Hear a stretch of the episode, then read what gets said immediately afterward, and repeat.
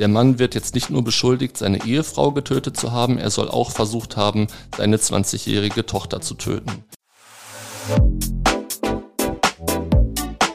Unterm U, der Dortmund-Podcast. Mit Felix Gut. Hallo Dortmund, herzlich willkommen zur heutigen Folge von Unterm U. Ich hoffe, es geht euch gut bei dem, was ihr gerade macht.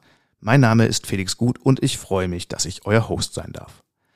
Unser heutiges Thema des Tages ist kein ganz einfaches. Es geht um das bestürzende Tötungsdelikt in der Dortmunder Nordstadt, das in seiner Heftigkeit immer noch nachwirkt. Eine 39-Jährige soll mutmaßlich von ihrem Ehemann mit Messerstichen getötet worden sein. Hintergrund war nach ersten Erkenntnissen der Staatsanwaltschaft möglicherweise eine bevorstehende Trennung. Gegen den Mann ist Haftbefehl erlassen worden. Die Ermittlungen laufen weiter. Ich spreche darüber gleich mit Reporterin Sophia Wibbeke und Reporter Tim Schulze aus der Lokalredaktion, die beide zu dem Fall recherchieren. Dazu später mehr. Beginnen möchte ich zunächst mit dem Nachrichtenüberblick für Dortmund. Update. Chaotisch. Am Dortmunder Hauptbahnhof gab es bis in den Abend massive Verspätungen. Das hatte mehrere Gründe. Ein defektes Stellwerk in Dortmund, ein Blitzeinschlag in Hamm und weitere wetterbedingte Störungen sorgten dafür, dass Reisende lange warten mussten und Züge ausfielen. Verletzt. Ein Mann ist an der Haltestelle Lorzingstraße in der Nordstadt von einer Stadtbahn erfasst worden. Er wurde zur weiteren Behandlung in ein Krankenhaus gebracht. Die Münsterstraße war am Nachmittag gesperrt. Auf den Stadtbahnlinien in Richtung Norden fuhren zeitweise nur Busse. Brisant. Am Landgericht ist der Prozess gegen einen 26-Jährigen gestartet, der einen Dortmunder in einer Tiefgarage mit Kopfschüssen getötet haben soll.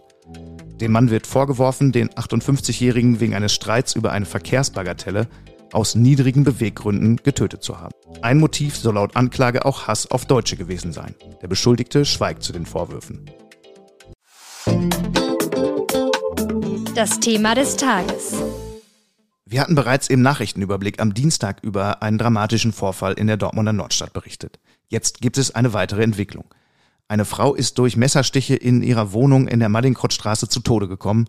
Tatverdächtig ist ihr Ehemann. Gegen ihn hat die Staatsanwaltschaft Haftbefehl erlassen.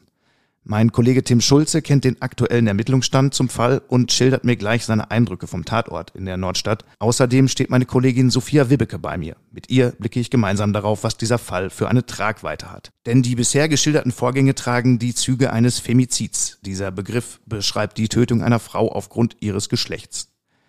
Bevor wir beginnen, ein wichtiger Hinweis. Für den Tatverdächtigen gilt die Unschuldsvermutung bis zum Zeitpunkt der rechtskräftigen Verurteilung. Grundlage für die Gespräche sind bisher veröffentlichte Informationen der Staatsanwaltschaft und eigene Recherchen. Tim, fass doch bitte zum Einstieg nochmal zusammen, wie am Dienstagnachmittag der aktuelle Stand der Ermittlungen in dem Fall ist. Ja, gerne. Gegen den mutmaßlichen Täter wurde noch am Montag Haftbefehl erlassen.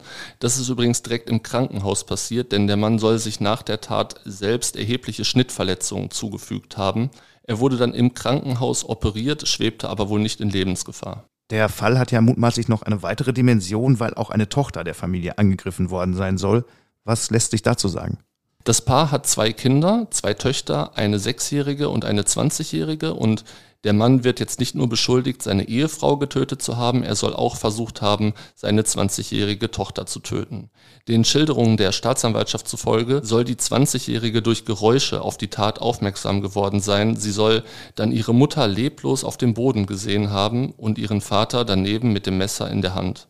Dann, so hat es die 20-Jährige gegenüber den Ermittlern geschildert, soll er auf sie zugelaufen sein und auf sie eingestochen haben. Sie soll sich dann gewehrt haben und dadurch soll der Mann auf dem Boden gelandet sein. Er soll wohl ausgerutscht sein, was ihr dann die Flucht aus der Wohnung zu einer Nachbarin ermöglichte, die daraufhin die Polizei verständigt hat.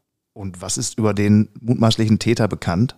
Er ist äh, 43 Jahre alt und soll laut den Nachbarn schon seit mehr als zehn Jahren mit seiner Familie in dem Wohnkomplex an der Mallinkrottstraße gelebt haben. Er soll nicht der leibliche Vater der 20-Jährigen sein, sie aber adoptiert haben. Der Mann ist nicht vorbestraft gewesen, er soll außerdem einer geregelten Arbeit nachgegangen sein.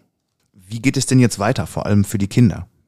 Die Kinder sind jetzt aktuell bei Verwandten untergebracht. Ich habe noch versucht, heute herauszufinden, wie es den beiden geht.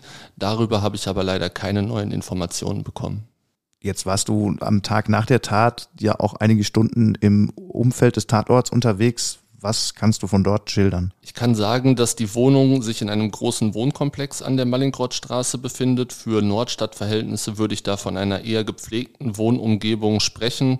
Schwere Gewalttaten dürften hier eher nicht an der Tagesordnung sein und entsprechend groß ist der Schock bei den Nachbarn und eben auch die Anteilnahme. Die Menschen, mit denen ich über die Familie gesprochen habe, haben eine solche Tat nicht kommen sehen. Wenn man als Journalist in Dortmund arbeitet, gerät man ja leider häufiger mit Gewalttaten solcher Art in Kontakt.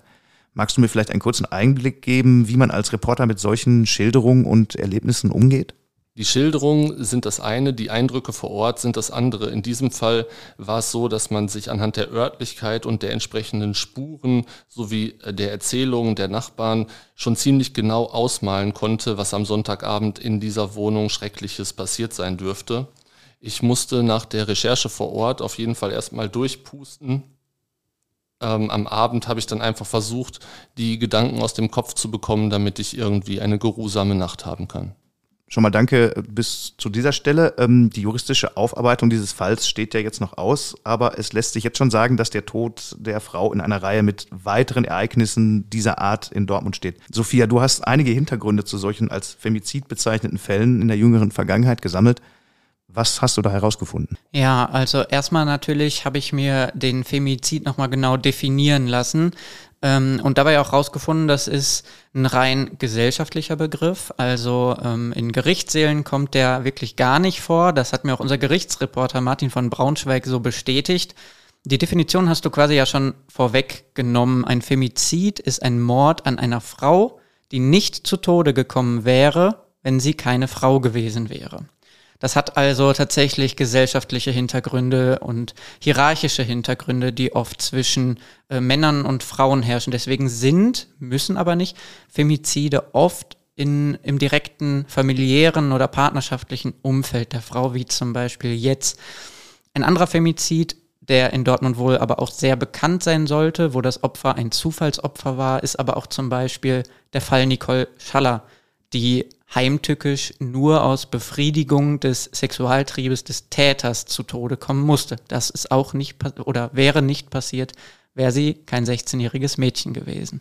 Ein weiterer Fall, der mir noch einfällt, ist äh, ein recht drastischer aus dem Dortmunder Westen, in dem die Leiche einer Frau äh, zerstückelt in einem Koffer durch die Stadt transportiert worden ist. Ähm, ist der auch in dieser Reihe zu nennen? Ja, definitiv. In dem Fall äh, konnte man vor Gericht zumindest davon ausgehen, dass das ähm, aus Eifersucht passiert ist. Diese äh, Frau wollte sich von ihrem Mann trennen und äh, das hatte diese Gewalttat zur Folge. Insofern erfüllt das vor Gericht das Kriterium Mord mit ähm, einer äh, heimtückischen Absicht oder einer, einem niederen Beweggrund ist, glaube ich, der offizielle Begriff, wenn ich das korrekt verstanden habe.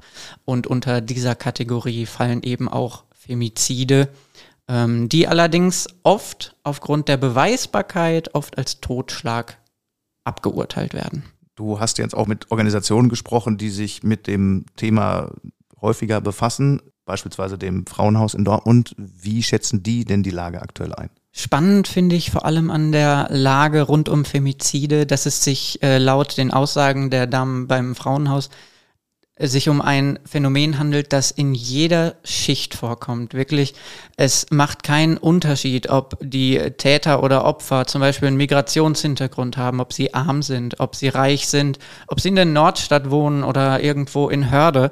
Ähm, es trifft alle gleich, die, so sagte man mir, mir beim Frauenhaus, die einfach in dieser hierarchischen Welt groß werden, wo Frauen immer noch denken, sie seien weniger wert oder man es ihnen schnell einreden kann in einer Partnerschaft, wo manche Männer immer noch ein Besitzdenken gegenüber der Frau haben. Also wo dieses Denken vorkommt, kommen Femizide vor.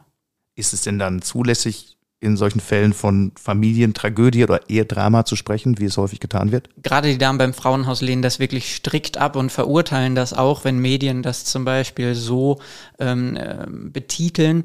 Denn das wird dem oft einfach nicht gerecht. Gerade in der juristischen Aufarbeitung habe ich ja schon gesagt, in den meisten Fällen erfüllt ein Femizid die Voraussetzungen eines Mordes mit niederen Beweggründen. Und das als einfache Tragödie zu bezeichnen, wird dem Ganzen und der Tragik dahinter wirklich nicht gerecht. Aber nochmal, um es zusammenzufassen, auch wenn es in Dortmund eine gewisse Anzahl an solchen Fällen gibt, das ist jetzt keine Häufung, die auf Dortmund speziell zu beziehen ist. Nein, zumindest nicht nach den Infos, die ich bisher habe. Das ist ein Phänomen, das ist deutschlandweit, wenn nicht gar weltweit immer da, wo patriarchale Strukturen herrschen. Und das ist, ja, ich würde sagen, fast auf dem gesamten Erdball so.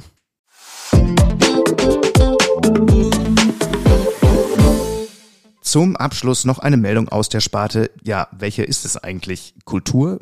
Es geht zumindest um ein Museum und zwar um das Pace Automobilmuseum von Tuningstar JP Krämer an der B1. Den Besuchergruppen vor der Tür nach gehört es zu den besser besuchten Museen Dortmunds. Manch anderes Haus würde sich vielleicht so eine Schlange vor der Tür auch mal wünschen. Aktuell ist die Ausstellung getunter und aufgehübschter Autos allerdings geschlossen. Das aber nur so die Betreiber, weil gerade eine neue Ausstellung vorbereitet wird, die am 27. September eröffnen soll. Damit sind wir am Ende der heutigen Folge. Danke, dass ihr dabei wart. Wenn ihr mehr über die Themen der Sendung wissen wollt, findet ihr alle Hintergründe in den Show Notes. Schaut euch dort doch auch gern unser aktuelles Angebot für ein RN Plus Abo für 3 Euro im ersten Monat an. Kommt gut durch den Tag, alles Gute.